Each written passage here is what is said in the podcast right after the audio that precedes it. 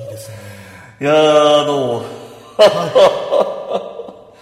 えー、藤原です。その、藤岡か藤原かよくわかんないとかいいですね。ここれね、はい。これは、もう、もう、モノマネ道として必死なんいや、ですよ、ね。わからないっていう。ええ藤原です。い、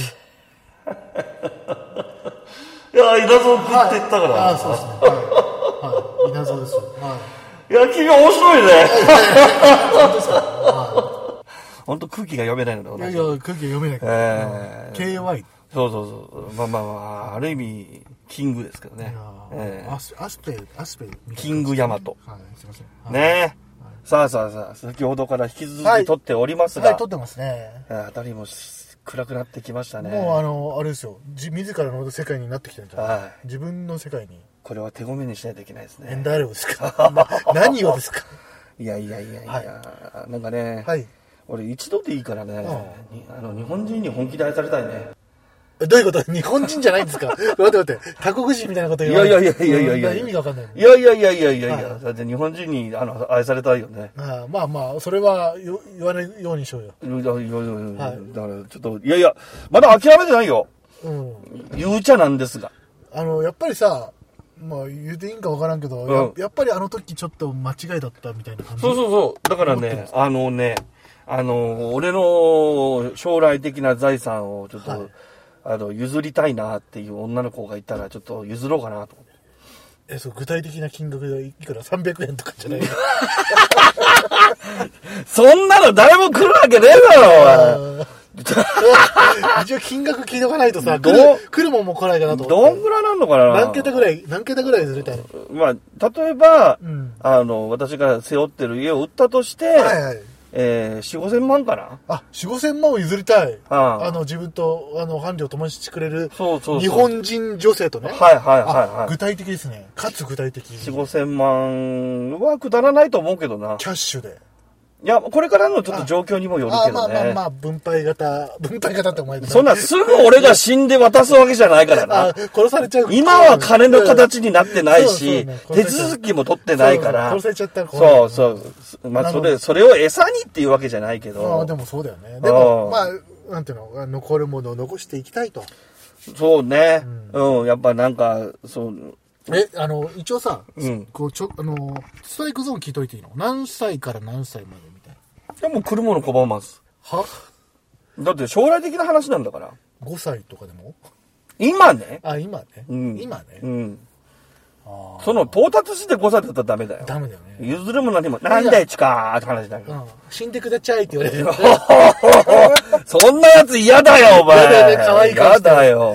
かわい顔して。終わってんじゃねえかよ、それよ。死んでくだちゃいは怖いし。死んでくだちゃいはちょっとな、まあだってお金持ちになるでちゅそう。う。すぐなるの、バカ。いや、でもめっちゃ可愛かったら殴れない。いやいや、そういう時は調教しますあ、よ。本当？うん。鬼やね。俺色に。うんまあ少なくともとにかく、えー結婚したいと。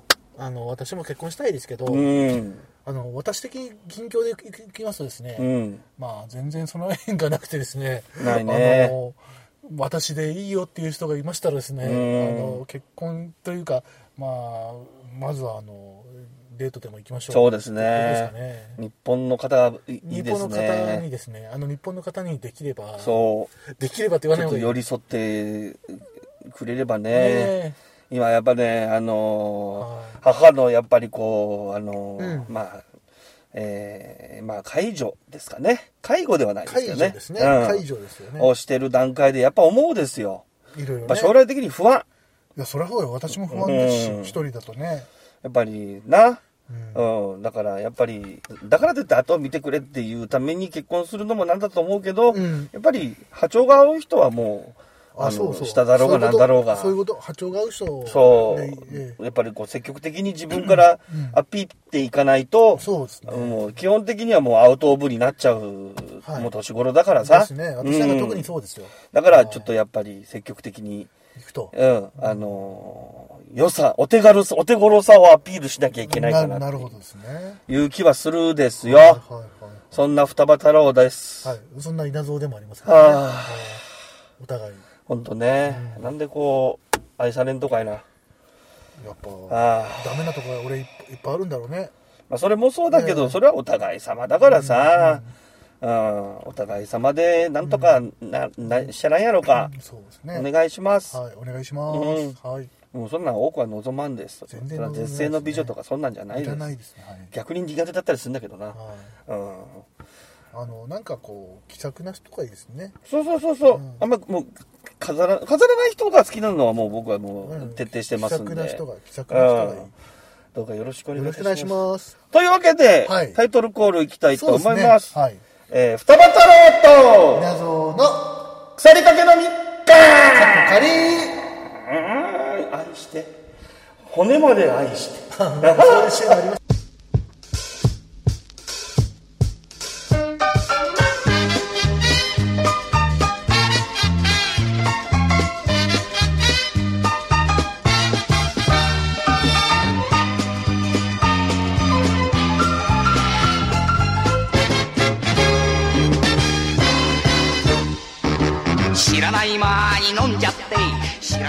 さん、こんばんちゃとったろだいたい。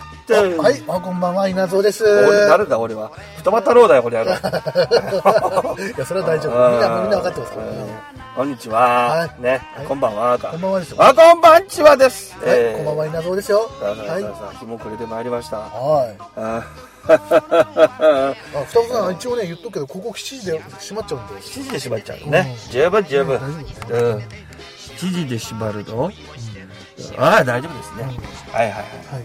もう、だからまだ6時前なんですけどね。なんか暗い、やっぱ冬だから。冬に向かって、冬至に向かってますから、日落ちるのも早いですね。早うんうんうんうん。はい。まあそんなこんなで今日はね、えーいろいろとお話ししていきたいと思うんですけれども。はいはい。うん。うん。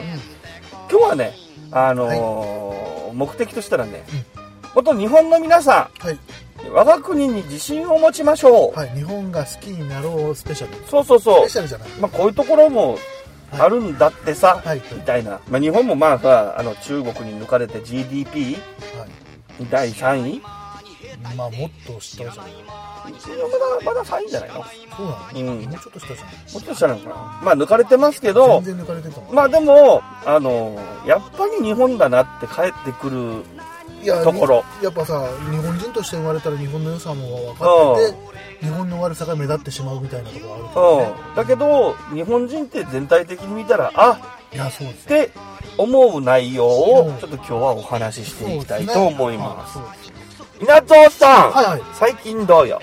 最近ねあのいいいいことなんですけどうん毎週仕事がちょっと忙しくておまあー。コロナのせいで、うんあのスケジュールがやっぱりちょっと後ろになっていったっていうのまあね、はあるんですけど年度単位でね。あの結構こうまあこうしんどい時もあるけど、まあ、充実はしてる感じかな、うん。うん。うんまあ、ええことですえねえ。ことだと思います、うんうんうんあの仕事がないで君いらんばいって言われるよりはねそうなんだよな。うんまあそういうのも不安になる年頃。そうなんですよ。ね。働き盛りの40代といえどもですよ。ね。はい。だからこそいろいろこうある。うん。うん。まあ、うち、わ私もね、うん。あのね、えー仕事の方は極めて順調でございます。今日で順調ですね、うんうんうん。あの、辞めていく人もい,、まあ、いるはいるんですけあど、それ以上に、うん。えー入ってきてくださる方もあ多くてですね。ええ。なるほど、今、あの、初代で行きますと、はい。過去最高になっております。うん、本当ですか？ええまた、あのまんべんなくこう広がってくれているのが何しろいいことでございあまして。あ来てくださってる方の学年がね、えええ中学3年生が1人減っても、はい。2年生が1人増える。はいはい。ね、小学校6年生が今激増中でございましてね。ええもうすぐて満員になっちゃうっていうすごいね。状況になるんで、えあえあの前言ってたさ化学実験の材料が家にまだあるのでそうだね。よかったそれもね。6年生がいっぱい増えてきたんで、うん。ぜひ、ええちょっともうちょっと先になるけど、うんうん。受験が落ち着いた頃に、うん。うんちょっとやりたいなと、うん。多分6年生喜ぶだろうなあと思うんので箸が刺せるシャボン玉とかねうんいいね。割れないシャボン玉。そう、そういうの多分ね、キャキャキャキャってやると思いますよ。うんうんうん。今、スライムブームですから、6年生は。うん。ね。ということで、みんなスライム作ってんだよね、今ね。ああじゃあスライムも作ってもいいよ。うん。スライムも多分あいつら作り慣れてるから、あ作り飽きてるから。じゃあシャボン玉割れないシャボン玉を作ろう。でそれ先に大そういう。型巨大シャボン玉を作ろそうそうそうそう、そういうのをやると、はい。きっと、きっと喜ばれるんじゃないかなと思って、また協力をお願いいたします。はい、ぜひもうありますからえー生徒は増えてきておりますうちにね個人的にうちのうちのね家にね材料がありますんであの私がちゃんと買った材料がありますなるほど。もう厳選に厳選を重ねた。はいえあのちゃんと請求は双葉さんにしますけどーはい。はい、はい。いくら、いくらですか ?1 万円。1万円ぐらいです、うん。いいですよ。払えますよ。はいあまあ少し負けてもいいですよえーゲップで。いいんですよゲップでっいいてで。すよ月1000円ぐらいでもいいゲップって今、きわかんのかな皆さん。ゲップってさ若い人わかるのかな、うんゲープじゃないですよ。月うん月のね。月のふわりですよ。ふわり分割分割。分割払いね。分割払い。今で言うとこの、はい。えー、そう、分割代な。そうリボじゃないよね。はい。うん。リボは恐ろしいですから。そうそうそう。払ってないですから払えてないから。リボは、えーあの、地獄のまっしぐらいですうん、本当にわずかしか減りませんからね。そうですよ。あの全然減ってないからね。うん。ええリボはで、なんか、あの、毎月契約しちゃうと、実は増えてる。そう実は増えてる増えてって全然たまあの減ってないっていううん。何にも、その、あの、定期契約をしてなければいいんですけどね。そうですそうですいや、ちょっとずつ減っていくんですけどね。あれさ、おこの、なんていうの？あの、ぼぼあの会社によってはさ、リボ払いがさ、あの、定期、定期的にちゃんとさ、デフォルトになってる恐ろしいとこあるよね。あれちゃんあと見とかないとさ。あ、あの、だいたい自分で選択するんですけどね。うん。あれは良くないよ。あれは犯罪だよ、あれは。まあそんなこんなでありまして、うんえー今日は日本についてのお話、はい講釈でございます。そうですねえーはい主に私の好きな鉄道関係になると思いますが、あいいいいですねええええええはいはいそれと、あとは、はい稲造さんが、はいえー前回、切り出しそうになった、ああ、聞かれましたね。ご皇室の話。ああ、ええこっちから行こうかな、先にな。本当ですか？うん。あとはどうにでもなるからな、俺な。僕はお祝いして、してよかったと思ってるけど、ちょっと残念だったなっていう。うん、ちょっと不安になりますよね。まねまあそんな話もちょっと含めて、はいえー、時事ネタ再々でございます。はい、ね。日本を好きになろうスペシャルじゃないスペシャルうん。そういう感じかな。という感じでやっていきたいと思います。ぜひお耳傾けよろしくお願いします。よろしくお願いします。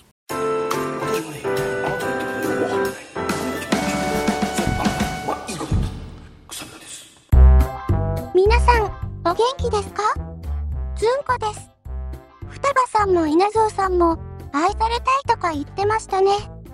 私が、好きって言っても、全然構いませんけど、そんなのでは、満足できないですよね。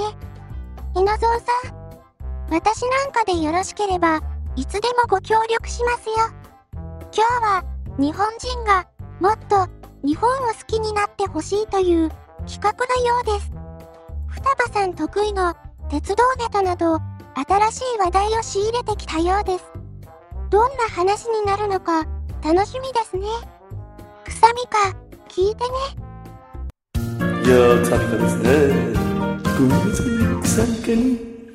さあ、それでは前半でござはいい、ますが。前半ですね。はーい。えーと、まずは、えー、皇室のお話から、皇室、まあ皇室っていうかもう皇室じゃない。じゃないんですけどね、うん小室さんのお話でございます小。室さんと、小室圭さんと小室眞子さんの話。まこさん。うん。もうまこさんになっちゃったね。ううん。まあだから、うーん、なんなの？よそといえばよそなんでしょうけどね。ん。うん。うん。思いっきり、なんか、いろんなことが発覚してましたね。まあ、お面白かったね。面白かったって失礼なんかもしれないけど、あの大丈夫なんだろうか。あの、まず、フォーダム大、な、なごめんなさい。まず、えっと、あれですね、ニューヨークの州の、えー弁護士試験、うん。す、滑って落ちました、落ちましたね。そうなんですよ。は思いっきり合格者一覧に名前がないという、あの、素敵な、い。素敵なんですかね。ええうまいけどあのニュースから入って。入ってきまして、ええええその後いろいろな人が調べて、なんか一般の市民人たちが、YouTuber の人たちが、情報を見ると、これが正確かどうかわからないけれど、なんと、フォーダム大学にも卒業した名簿がないという、つまり、嘘、嘘うん、かな？どう、何考えてるんでしょうね。うんいや、だから、それは、眞子さんも知ってたんですかね。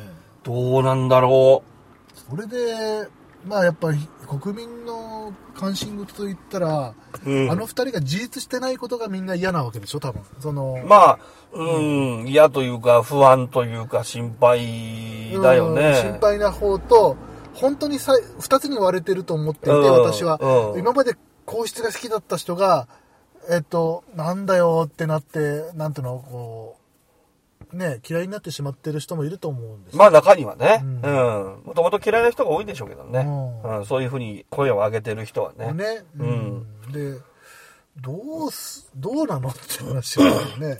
まあ後でね、日本人のマインドにもちょっと触れていくんですけど、はい。まあ日本に限っては、はい。皇室がどうのこうのでされるのがマジョリティになるはい。ことはないと思います。はい、そう思ってるんですけど、うん。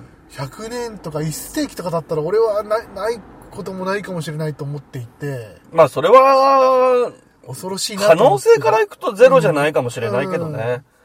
だけどまあこの民度が、えー伝わっていく限りはうん、大丈夫だ大丈夫だと思います。今の民度がある保たれる限りは、うん。まあ大丈夫なのかなとうん。思っています。で、はいその話なんですけどね。え結局、その小室さんの件もあるからっていうのもあるんだけえ。ど、はい。やっぱりね、あの、GDP が落ちようが、はい。やっぱり日本だなっていうそうですね。向きがあるですよ。うんうん。今のところ暴動も起きないしね。そうそう。それでね、あのーなんて言うんだろう、GDP うんはあくまでも経済指標であって、うんその国の快適度、はい。アメニティ度、はい。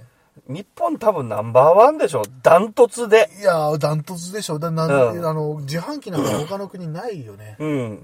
だって壊されちゃうから。ね、壊されるしねう。ん。で、出前で持ってくるとかもさ、そう。まあ、外国行ったらピザとかはあるかもしれないけどね、うんこんな多種多様に、東京なんか行くとさ、あの、出前のシステム、うん。何でもござるじゃないですか。そうですよそばからラーメンから。まあこのココロナ禍で一気に対応うんしちゃうっていうか、ね。とにかくやっぱ海外の評価としては、うん日本人はとにかく逆境に強いと、はい。うん、いうふうによく言われますね。そうですね。あの、うん感染者も他と比べたら、海外と比べたら少ないですね。ん。自粛だけでここまでの被害の縮小でいける国。はい。ロックダウンしてないからね。うん。さらに、あのー出前とか、うんそういうシステム。もともとあったからね。うん。あったし、こん今回の騒動でもう、ほとんど持ち帰り OK になったよね。そうだね。うん。チェーン店も個人店も含めて。飯屋行ってもね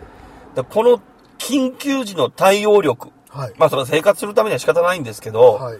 まあこれもね、うんすごいことだと思うのね。高いよね。うんそこら辺のその対応力が。対応力。うんうん。だから、普段はあんまり穏やかでのぺーっとしてるような感じに見えるかもしれないけど、はい。やっぱりうん、ここっていう時になると、うんまあ日本人本気になりますよね。あの、まあ、災害の直後もそうだったりするんですけど、ええこういった、えー世界的な大流行するような病気とか、えうん。そういうのにも、あの、ボロクソみんな国民は言ってますけどね、あの一部、うんあの、お正直、正直、あの、政府はうんちゃんと対応してたと思いますよ。と思いますよ。はうん。決してよそに引けを取るようなもんじゃないと思います。ないと思いますようん。まあ、左派の人たちとか考え方が違う人たちが言うようにひどくはなかったと実は思っていうん。まあ彼らが言うようにやるんだったら憲法を変えなきゃねって話になりますからね。ね矛盾してるんですよね。はいか会見はえー否定的でしょ？そう、会見は否定的なくせに、うんあの、あれですよね、自民党の政策には反対し、自民党を責めて、うんそれをするためには憲法を変えなきゃいけないということを、えー生じさせるっていうことなんですよ。ね彼らの言い分はね。うん。うんなんかね、よくわかんないですよね。あいつら、んあれですよ、ただ自民党が嫌いなだけなんですよ。そうそうそうそう。はいいい、いいとこ取りなんですよね、はい結局ね。そうなんですようん。ということなんでしょうけどね。なんかね、腑に落ちない点が多い。腑に落ちない。あの、政府に批判的すぎる人はね、うんあの自分たちだけの都合でものを言うので、うん。よくまあそういう人たちが、まあ左に陥りやすいっていうのは、まあ、まあ暗黒面になっちゃうっていうね。えーバックナンバーを聞いていただければ、再三再四述べてることなんですけどね。ね。行動に一貫性がない人が大体左寄りなんですよね。なんかまあそうですね、いろんな人にこう左右されちゃうそうそうそうそうそうそう。ところでしょうん。それで芯まで書いちゃうっていうね。はい。うん、いうとこなんですけど。ね。まあでもね、はい。日本もね、まあそんな日本ですけど捨てたもんじゃないと。まあそうですね。鉄道、鉄道。新幹線、はい。この問題でございますよ。はいええはいえーまあ、韓国でも新幹線走っております。はい中国でも走っております。はいはいうちの技術は世界一だ。うんね。えー武漢。武漢うん、の高速鉄道の会社が、えー日本のううん技術をはるかに超えた、うんえーシステムのうん鉄道を開発したと、はい。ね。えーいうことらしいんですがはい、すごいですね。ええはいはいえーあとは日本は、えー何？あのー定時運行できないの？とかね。遅れが、遅延が発生しすぎて笑っちゃう、みたいな意見があるみたいですね。本当ですか？ええ逆じゃないですか？バカじゃないかと思いますけどね。ですねええ環境基準と一緒でね、あの、基準が違うんですよ。本当ですよ。って話ですねレベルが違うんですよ。そう相手国と。で、まあ、えー、C 国。はい。うん、の C 国。はい。まあ、えっ、と、渓谷でもありましたかね。はい大事故。あうん。あ埋めちゃったやつですか？あ、それは C 国。C 国。んあー渓谷、渓谷の新幹線も、はいえー発車5分後で脱線とかね。すごいですね。うんどうしたら脱線するんですかね？なんか置き石でもしてたんじゃないの？あ、そうなんですか。はい。だから日本の新幹線は全面高架で立ち入り禁止になってますよね。はいあの作業員以外。ええだから置き石事故もないわけです。ないですね。うん。えー、置き石をしようと思ったら突然260キロ、80キロぐらいの新幹線が。で、最高速度は350キロで走ってるそうな、C 国は。そそうなんだ。すごいなと思うんですけどはい、えー、最初だけやったらしいですね。最初だけっていうのは？えー、大雪になるとうん半減。半分なんだ。うん。あ遅いじゃないですか。そう。で、向こうの定時の間隔は、はい。えー、あ、て、まあ、どっちがいいかな。大雪対策にしようかな。うん大雪対策、そうそう、だからそんなんで事故もあって、うんで C 国、中国では、うんそのじ事件を隠蔽しようとしたらしいですな。あの、埋めたりとか。そう、橋から落として埋めようとしてたらしいですねすごい。ですね。埋めるって感覚が、すごいなとあ思っての、。ゴミじゃないんだからね。そう人、人だって乗ってて死んでる、あの、うん多分亡きも含めてでしょうそういうううん。まず隠蔽ですからねこう人民の人たち？どんな国やねんって思いません？あの、あれがないね。人権ゼロですね。も無視。う、すごいよね。さすがですよ。うん生きてる人はたすさすがに助けるでしょうけど。ねえ死にかけの人は埋めちゃうんですか？でしょうよ。隠蔽ですから、バレちゃまずいんですから、早く埋めないと。埋めたいんでしょうね。すげえね。なんかさ、官僚がさ、あの、部長、早く埋めないと、やばいですよとかいう会話しちゃうわけかな。で、それをが実行まで行っちゃうっていういや。すごいね。だって新幹線生きてる人がいるのに橋から落とすっていう行動できる？いや、普通日本じゃ考えられないですよね。あの国家が転覆する事態です。もう、そういうことを平気でやりおるわけですよ。できちゃうのね。うんで、そんな国も、はいね日本は遅延が多いだとかなんだとか言ってます。はい。遅延の基準が違うんです。向こうの定時運行ははい。何分だと思う？遅れ？遅れ何分まで OK? と思遅れ、うまあ5分とか。?15 分。はあ？ちょっと待って、ちょっと待って。日本じゃ15分考えられない。ない。ありえない。ないありえないですよ。はい。日本は、えー、大体遅延とみなされるのは3分。はい。うん。で、1分か2分遅れても、車内アナウンスで申し訳ありませんって言います。それってさ、じゃあそういうふうに文句を日本のことを小馬鹿にしてる人が日本の実態を知らないってこと？要するに知らずに言うんですよ、あの人たち。なんで知らずに言うんですかね？いや、自分らの自慢と凝り固まった考えに執着してるんじゃないですかはあ、やっぱりあれですかね。自分たちの、がすごい。自分たちの偉大なる国がすごいという。そう。日本製なんか買わないぞ、みたいなこと言ってますけど、ええねで、なんかね、この間、とある、はいえー記事があったんですけど、5分だから大丈夫だな。はいアメリカの人たちが、はいえー当時、まあ、でも、最近の話だよな。はい GDP2 位の中国はいと GDP3 位の日本。をアメリカの人がはい旅行してみたいなって。はい。それは GDP2 位だから、うんそれは最新の技術がきっと、えー、かっ歩してるに違いない。あ、そう、C 国の。そう。で、はい C 国に行って、はいその後 J、J、ジャパンに来た。J 国に来た。そう、J 国に来た。えで、その C 国に行った時にえ、いろいろ心が折れたらしいんですよね。ど、なんで折れるんですか、いきなりえ。ーまずですね、はい空港に降りて、はいえートイレに行こうと思ったら、はいトイレが汚い。あー、まあまあ、ます国際空港の玄関口にもかかわらず、よく聞きますね。うんはい玄トイレが汚い。汚い、臭い。便座が、もう全部。全部？うんはいはいそれで、えー、タバコは分煙のはずなのに、はい。どこからともなくタバコの匂いが漂ってくる。はい。うん。はい。それで、ああ、うんがっかりした。がっかりした。うん。それで、えー、街中見てもゴミは、ゴミが落ちてる、タバコの吸い殻は落ちてる、はい。えーそういう状況がどこに行っても見えたそうな。はいはいはいはうわ不潔だなと。い。はい。でも新幹線は世界最高って言ってるから、うん乗ってみようと思ったら、乗って乗ろうと思ったら、はいえー次々に人が押し寄せて、もうガパガパ、はい。もう順番がないんだって。あ、もう適当なんですね。うんあの、指定とかとかそんなの関係ない？そう。そのアメリカの人もね、ヒールの一撃を食らったらしくてね。あ足が、痛い痛い痛い痛い痛い痛いって踏んだのに謝らずにツーって入っていくんだって。なんであの人たち謝らないんですかね。うん、謝れない国。ね。うん。で、そういう経験をして、その後でもう失意のずんどこですよ。はい。その状態で、GDP3 位の日本だからもっとひどいんだろうな。ああ、みたいなね。ぐらいなとこで来たらしいんです。J 国に来た。。そうはそしたらテンションが上がるのなんのっい。て。もう素晴らしい。うんあ空港は綺麗、美しい。清潔感に溢れている。あはい。で、電車に乗ろうとしても、ピシッと列を作って乱さない。はいうん。それで、通りすがる人も、こっちから肩が当たっちゃったのに当たったら、あ、すいませんとか言ってくる。言ってくれる。はい。うん。で、道案内とかも非常に丁寧。はい。うん。そして新幹線に乗っても快、中が静か。うん、静か。快適。快適。うん。しかもなんかこう、お弁当とか売りに来ると。お弁当の種類がすごくてうまくて安くて驚いたらしいね。あ、そうなんだ。ああ。まず数種類あるのが驚きで、はいで、一個買って食べたら、うまいのなんのってって、ええもえ、なった。う、もうテンション最高潮。ああ、テンション上がった。そう。そういうアメリカのデトロイトの人のね、ああそうそういう感想の手記を紹介する YouTube があったですよ面。白そうですね。うんはいだからやっぱね、んその人が発した言葉なんです。うん GDP はあくまでもはい経済指標の数値にし過ぎないと。はいはい。内実は全然違うんだと。はい。やっぱり快適で、その、おもてなしうん、の気持ちが整ってるのは圧倒的に日本だと。そうでしょうね。うん。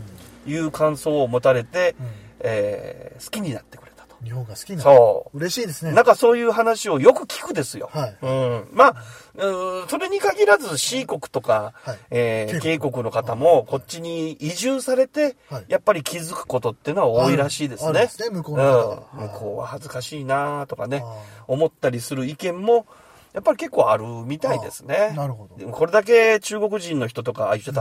まあいいや、渓谷人の人とかが、あの、たくさんうわーって来て住んでらっしゃるじゃないですか。あいますねうんで、やっぱりね、その辺はやっぱり、あの、声を大にして言いたいと。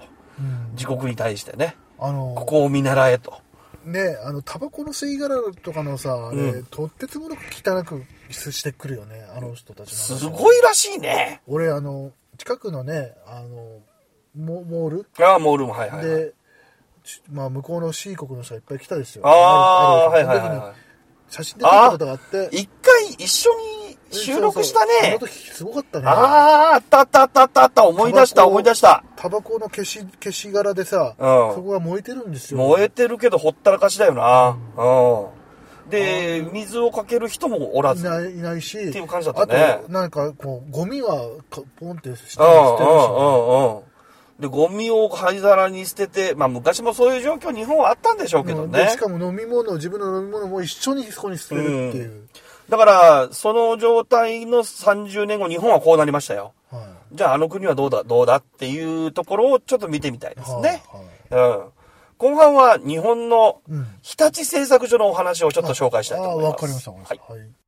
牛丼一筋300年だが違うのか？臭みかなお前らも聞け日本は経済が停滞しており、周囲の、特にアジアの国に GDP で抜かれてしまっていますが、これはあくまで経済指標と双葉さん言い切ってしまいました。確かにそうかもしれませんね。そのうち、みんな日本の技術を選択する時代が来ると予言じみたことも言われています。さて、どんなお話なのでしょうか？臭みか、聞いてね。バクドラえもんですのび太くんいやいやとっちめてやらなきゃてけてけん臭みか臭みかだねうんうんはい、後半ではい。後半のお話ですね。うんはい。その日立製作所のお話なんですけど。はい。うん。あの、イギリスでございます。イギリス？場所は鉄道発祥の国、イギリス。はいはい、イギリス、うん蒸気機関車の、そう。ね、本当にね、まあ、あの、今、日英関係も非常に良好でございまして、あーそうですねうんはいお互いにね、王室、皇室を持つそうですね。の中でもございますし、はい交流も非常に深い。はい。ね。はい。うん、ダイアナ妃の中、ごご生前の頃はよく日本に訪れられて、はい結構日本も好んでいらっしゃったみたいでね。そうですねはいうん、いっぱい来られて、本当にありがたいはい。限りなんですけど。はい。まあ、えー、イギリスの列車っていうのはですね、うんうんあの、新幹線とまあ在来線とあるんですけど、はいまあ、新幹線が幅を利かしているんですよ。ああ、そうですか。で、まあ、ご存知な方もおると思いますし、最近、あの、社会の授業でも、えー、学子供たちは学んでるんじゃないですかね。はいはいえードーバー海峡はい。を渡って、はいフランスとパリとロンドンを結ぶ新幹線、はいはいユーロスター。ユーロスターね。うん。あれがね、あの、ユーロスターがですね、もうユーロスターでなくなる状態に今なってるんですね。あ、そうなんですか？うん。で、大寒波の時にですね、えー7、8年前かな、大寒波の時に、電気系統に異常が発したそうなんです。はい。で、ドーバー海峡の中央で、うんあのーユーロスターが止まっちゃった。はい。うん。それで、乗客の人が16時間だっけな ?18 時間だっけな、なんかトンネルの中に閉じ込められたそうな。はいはで、乗客は、えー、助助ける班がちゃんとおるので、うんまあ18時間経って助けたそうなんですが、ええ肝心のユーロスターの車両、い。はい。ひ引っ張り出さなきゃいけないでしょ？もう動かないから。で、ユーロスターが、別のユーロスターが行ったらしいんですよ。はいまた立ち往生した。うん。で、ユーロスターがまた立ち往生した。3台？6台立ちあ、往生した。6台立ちましうん。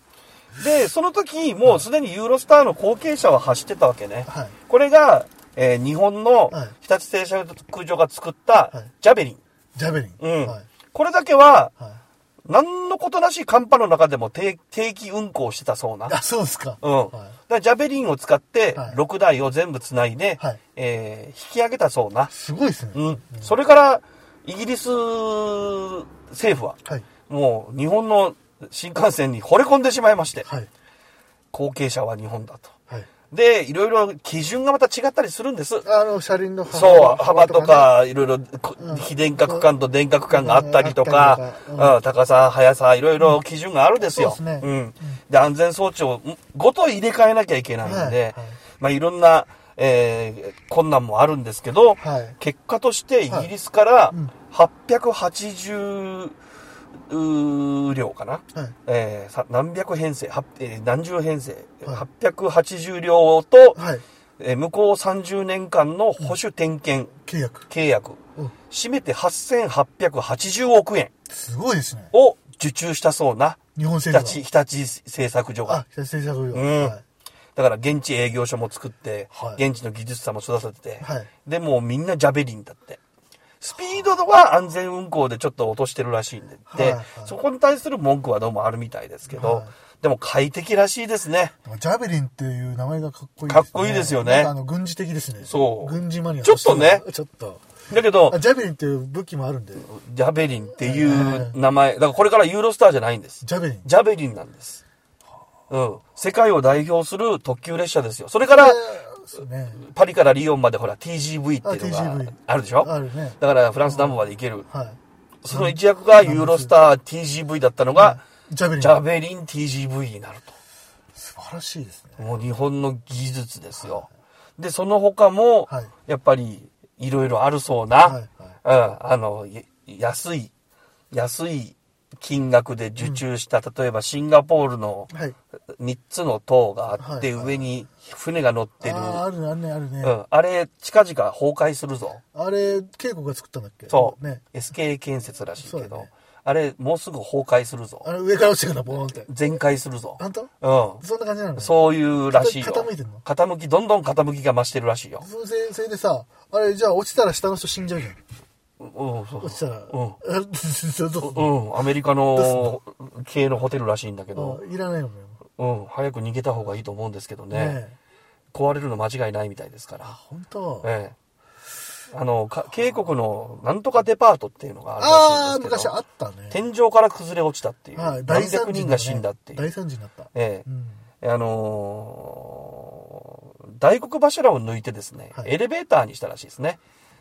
もともとマンションをはいスーパーに変えるっていう計画がなったみたいで、はい。どうしようもないから、はい大黒柱を抜いてそこをエレベーターにしたらしいんですよ。はい。強度が劣化してるののが第一ですよね。そうですね。で、その上に、あの、はい屋上ヒーター装置を置いたらしいんで、はいその重みでズボーンっていっちゃったっていう。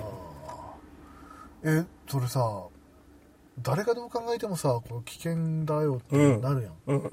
誰も思わん。で、それでも、その建設は、いや、俺たちのせいじゃないと。いや、お前たちのせいだ。お前たちに、お前何言ってんの？うん。俺俺たちのせいじゃないらしいですよ。ええ。SK 建設。ええ、ええ、ええ、開き直ってるらしいですよ。SK 財閥。うん。なんか、そういう建物がたくさんあるそうな。やっぱさ、うんこう、福沢諭吉が100年以上前に言ったじゃないですか。うんあの国とかかっちゃいけないって。う。もうん正しいかもしれない。これは真実ですな。はで、渓谷が建てた、あの、日本と渓谷が建てた、い。はい。あの、マレーシアのああ、はいはい。二重の塔。ありました、ありました。うん。韓国作った方が傾いてきたらしいんですよ。で、日。本助けてっていうことで、はいあの、渡り廊下を何本かつけて支えにしてるそうな。はい。要するに日本の建築物があって、はい渡り廊下を通して向こうが倒れてくるのを抑えてる強引ですね。っていう状態。まあ、倒れてこないと思うけど、それで。多分ね。うんまあ、下に落ちるのは分かりませんよ。でさ、俺ちょっと気に入らないのがさ、インドネシアとかもさ、うん。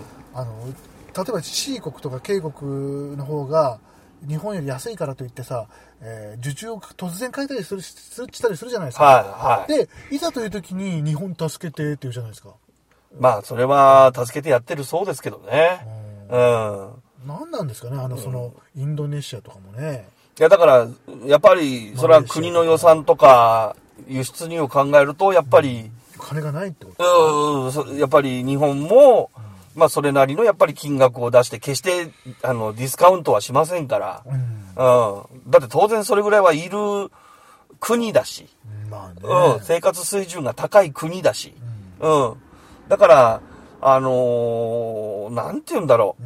あの、GDP 云々とか、うん建設技術云々とか言うけど、やっぱり、その辺の見直しがうん。行われている国が東南アジアとかアメリカとかヨーロッパ多いそうな。そうね。うん。で、韓国がいっぱい出張ってるみたいですし、まあ中国に関しては、まあそこまで出張ってふ、あの、不ラチなことはしてないみたいですけど、渓谷に関してはいろんなところで何かいろんなものを作ってはこう壊すらしいですな。なんかさ、あの、作ったらもう自分たちのあれはおしまいみたいなのやめてほしいよね。ええだから、あの、その、斜めの三重のさっきのシンガポールの塔、うん。もう施工4年で出してたらしいのね。セコ4年で崩れるの？いや、それが2年半でやったらしいんだよ。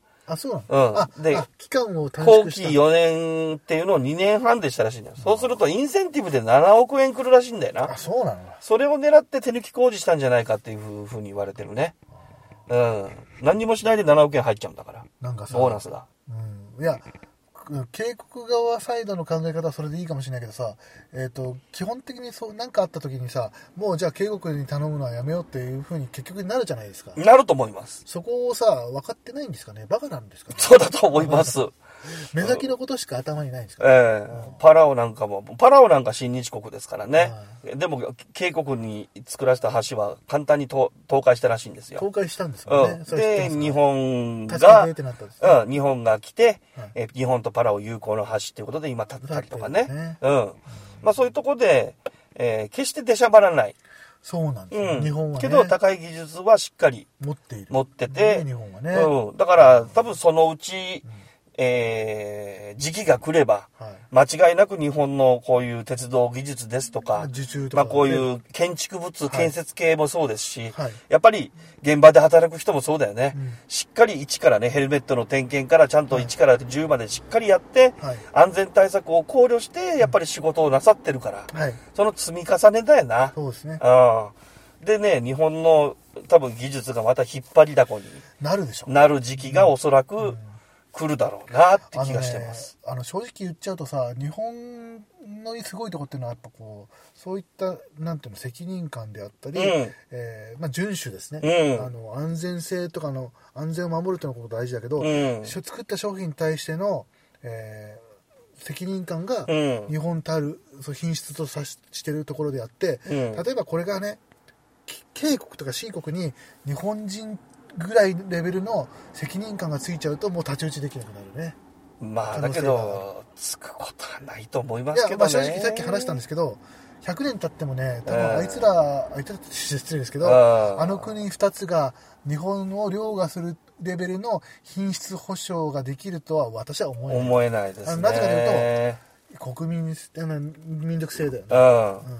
やっぱり、えー謝らない、顧みないっていう時点で、やっぱおかしいでしょ。自分たちがやっぱり間違ったことをした時には、えー我々が悪かったということを言わない、うん言えない国は言えない人たちはねにあの進化はないですねそう、進化はしないだろうし、結局こういう問題はずっと続くのよ。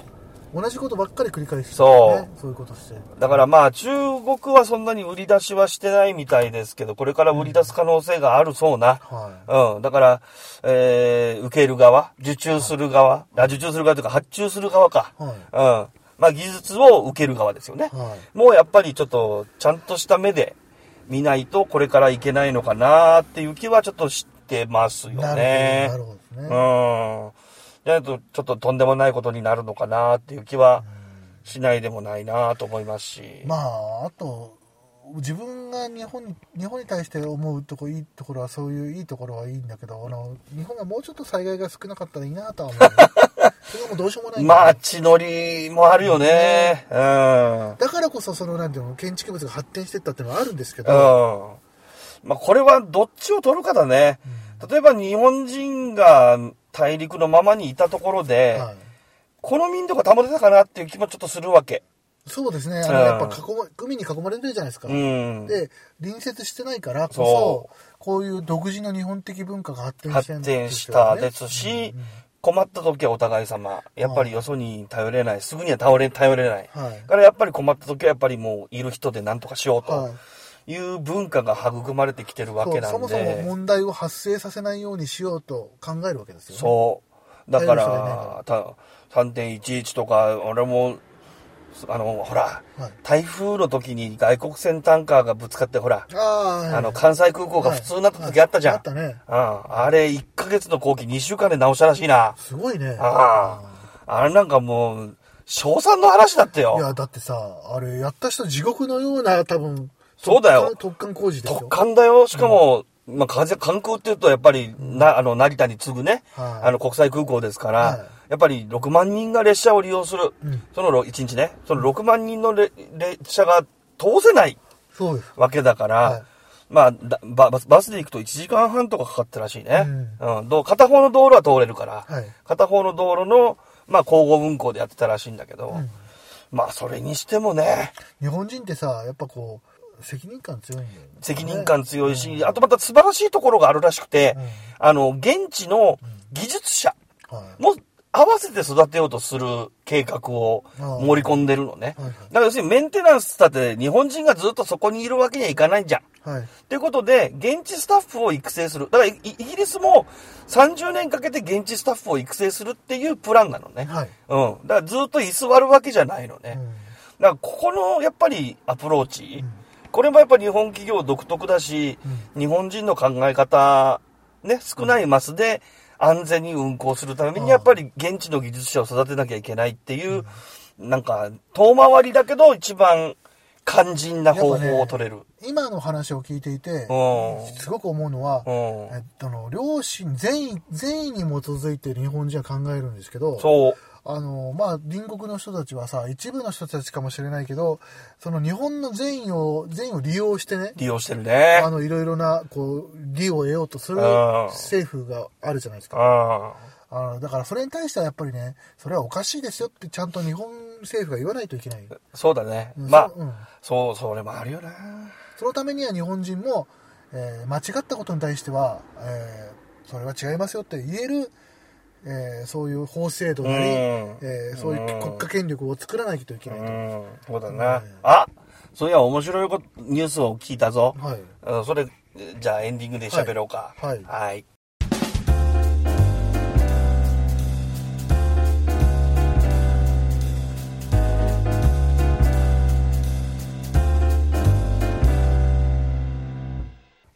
はい。今日もくれていったわ。はい、本当にくれてます よそう、そういや、面白いニュース聞いたんだよ。面白いニュース。なあの、韓、あ、あ、いや、いいよ、もう言っちゃうから。まあ韓国のはい日本大使館、はい、はい。6年前からあの新築しようとはい。いう計画があったらしいんですけどえっと、ずっと日系日韓関係が崩れてからあ、後期延延期、延期をしてたらしいんだよ。ああ、後期？うん日本、日そうそう本側がそうそう。日本政府そう側が。。2021年度、はい、2021年度。いや、要するに2020年のさ21年の3月までにはい、延長申請もしてなかったらしいんだよ。あ、日本側が？うん。つまり、建築白紙。あ、作れないってこと？うんうんああ、そうなの？うん。はい。うん。はい。でね、すごかったらしいんだよ。大使館新しくする6階建てってんで、はい韓国の企業寄ってたかってその周りに高層ビル建てたらしいぞ。見下ろすために。嫌がらせ？うんあもうで、それを、それでもう日韓関係も言ってもしょうがないと思ったらしいんで、うん政府としてももう、あの延長申請してないらしいよ。だからもうその場所は、うんまあ土地代はまだ持ってんだけど、はもう建たない。いもうさ、俺、多分売る。一つ提案があるんだよね。うん。あのさ、もう、召喚してしまったら、あの、うんあの大使館と領事館だろ？うん、うん言いたいことわかる？うん、わかる。あの、国、国交、国交破棄。うん。大使館も領事館ももう引き上げりゃいいじゃん。そうだよね。うんだってあれでしょ？その、ま、三菱の関係のさ、慰安婦問題とかさ、うんあの、なんだっけ、いろいろさ、あの、日本そうそう、大使館の前に肖像像とかかたあの建てないでくれって言ったのに聞かなかったんだろ、うん俺でずっと延期してたらしいんだよ。はいその理由を教えてくれ、教えてくれ。日本は無回答だったらしいんだよね。ああ、だからね、政府もちゃんとね、やってやってくれてるよ。一応ね。うん。で、まあ、あの、なんていうの、日本人って優しいからよ、政府もそうなんかもしれんけどよ、うん。あの、ここまでさ、え一世紀近くね、うん。こう失礼なことを言ってるうん国ってさ、うん。まだ C 国の方がまだマシかもしれないんですよ。あいつら、あの、ああ、そうそうそうそう。戦略的に考えてるもの言うんで、そうそうでもさ、慶国の場合はさ、感情的にそう恨みの、恨みのさ、あの文化があるじゃないですか。恨相手を恨むというか。恨んで、まあそうお金儲けしてるからそう。だね。からそれで、一世紀にわたってね、日本に対してやっぱりこう、嫌がらせとか、うん。なんで、日本も悪いことはやったこともあるかもしれないけど、それ以上にね、もう100倍返しぐらいでやられてるわけですよ。うん。やっぱね、そろそろね、国交を発揮してもいいんじゃないかと私は思多分その方向で静かに行ってるんじゃないかな。はいでもうね、で、こっちから破棄っていうのは、えちょっと角が立つしね、日本の文化としておかしいし、まあよその国への波紋もちょっと広がるよ。えはい。だから、当然の結果でしょ、はいっていう流れを日本は作ろうとしてるなーっていうのが今回のそのニュースを聞いてはい。思ったね。フェードアウトしてそうそうそうそう。少しずつ静かに。うん、向こうが態度変わらない限り、うちはもう知らないからねって。あの、韓国そっとじしましょうみたいなね、そうそうそうそうそう。それがね、もう目に見えて分かった。もう早く、はい、言っちゃった、早くって言っちゃった言っちゃったはい、やってほしい。うん。だまあ、だからそういうシナリオを作るとはい。いうことですよね。だってさ、もうむちゃくちゃですよね。あの、か向こうの言ってることはむちゃくちゃでさ、自分たちの、の、えっ、と、なんていうの、要求はちゃんとしろ。でも、お前ら、お前らは、あの、悪いんだっていう、そうそうそうそうそうそう。だから、まあね、そうなんですよね。中国は逆にそこの中国の中に住んでる人はかわいそうだなっていう面もちょっとするところがあるんです。うんさっきの隠蔽みたいに。隠蔽とかさ、うんすごいところでちょっと思うのが、うんあの国って、あれじゃん、その、今、スマートフォンとかがないとやっていけないうんレベルらしいんだよ。友達とか新いしいものはなんかすごいで、からあれ。スマホにいろんなアプリが入ってて、YouTube だって向こうないんでしょ？ないないない中国版のものしか、うんウェイフォーとか、うん。アリババとかね、ねいろいろあるよね。あんなんでやってるわけでしょ、うん。それをさ、ちゃんとさ、い何十億人っていう国でね、うん。やってるっていうところが、もうすごい、ある意味すげえよね。まあすごいねうん。だけど、事故があって巻き込まれたら土に埋められるんだぜまあ、。そうだよね。もう近寄りたくないよね。そうそう。だから逆にかわいそうだなーってこっちに来た方がいいよっていう気はするけど、あんまり来られても困るけどね。まあ、とにかくさ、僕は日本人に愛されたいんで。うん。あの、あれなんですよ。とにかくね、あの、まあ僕が個人的に思うのは C 国の人にちょっと言いたいのは、うん。えー日本に来たら日本の、えーそう郷にいれば文化とか郷に従ってほしいですよ。で、あの、警国の人に言いたいのは、うまああのお前らん。もう来んな。それもあるし お前ら他の国の視点でものを見ろと。勉強しうんあのねあのどっちも言えることは耳が、そう。あんま聞いてくれないんだよ聞こえないんだよ。なあのた例えばさ竹島問題とかうん。あのああいうのもさこうですよ。アメリカではこういうふうに言ってますよ,、えー、とよオーストラリアではこう言ってますよ。ヨーロッパではこう言ってますよっていうことをそれは全部嘘だっていうのが警告ですそうそうそうそう。なんか日本の10式戦車だっけ？あを見たときに、韓国は、一丸式だ。あうんえー、韓国はケチョンケチョンに言ってたらしいね。でもアメリカは、うわ、あの戦車すげえって言ってたらしいな。ねあの、中には、アメリカの人たちで憲法9条があったことに感謝、あの、感謝するっていう書き込みもあったらしい。あ日本人がまたその気になって本気であの一ま一丸型でうん攻めてこられたらたまらんって。ーうんうん。ね日本人の団結力がもう怖いって。うん。け憲法9条に感謝しますっていう書き込みすらあったらしい。破棄破棄していいと思いますね だから、だからね、国力とか戦軍事力とか言うじゃないですかう。ん日本と中国がどっちが強いとかっうんうんて。あれは、おおよそ民度と、その快適性とか、はそういった数値にできない部分ってい、大きく変わりそうだね。うんねこれは思った。あの、この辺の情報をずっと見ててね。だから経済指標が下がったとか、えー自衛隊が自衛軍になってないからとかっていう、あ、レベルじゃないなって思った。問題は誰が使うか。あのね一つ怖いのが、うん K 国とか C 国まあ特に K 国はないからいいんだけど、ん C 国って核兵器持ってるじゃないですか、うん。で日本に300発ぐらい向いてるじゃないですか、うん。あのあいつら本当に落としそうな気がするんですよ、うん何かの時に、まあ本格的なあれだったらね。日本もそろそろもうなんか追い切ったら問題になるけど、えー日本こそも持てば、えーなんだろう。いや、持たなくてもいいんじゃないいいのかうん。なあの、発射されたやつを、あの、一回上がるから、うん。上がった段階で確実に撃ち落とすシステム。を作る？を作らないと、こっち入る人って一緒じゃん。130が260に増えるだけじゃん。まあそれかもうニュークリアリングシステムで他の国とシェアするシェアリングシステムで、まあ、あの、有事の場合はね。うん、だけどもう多分ね、できる。日本の技術やったら。あの、一回打ち上げられたやつを、軌道を、あの、たまあまあ妨害電波でおかしくさせて、それで、壊すう。ん昔でいう SDI システムみたいなねもう今今もあるはずだの。うん。だから各、それなかったら持つよ。うん。ね憲法改正で。持たなくても余裕だもん。だって、議論としては、撃ったやつを安全な場所で壊さなきゃいけないんだよ。そうだね、うん。それが基本だろ。うん。撃った場合の最善策って言ったら。はうん。落とさないって言ったって落ちるんだから。重力があるんだから。落ちますかうん。どこに、どこにかは必ず落ちる。落ちたら終わりなんだよな。だから、もう、上がってる段階でつ撃ち落とさなきゃいけないんだよな。でもその機能は多分できてる。うん。きるのだから隠してるものってたくさん政府はあると思うんですよ相当あります。うん。軍事技術も含めて、うん。日本政府が隠してるものは多分あると思うんです相当あると思います。それぐらいの技術はあります。私がよくさ架空の小説書いてますけど、ん小説の中で言うように特殊なあの表に出てる舞台じゃなくてやその隠されたうん。ものがたくさんあるかもしれないですねありますあ絶対あります。近代国家で核持ってなくて平和で維持できる。絶対何かからくりがあるはずです。ねうん。と思うんですよ。はいうん。じゃあ、ね、まあね、えー、帝国はもうささよならということで、今日のお話は締めたいと思います。はいお相手は、ふわっとふた、ふわ、ふわじゃねえよ。双葉太郎と、稲造でした、はいそれではまた次回お会いしましょう。さよなさよなら。ら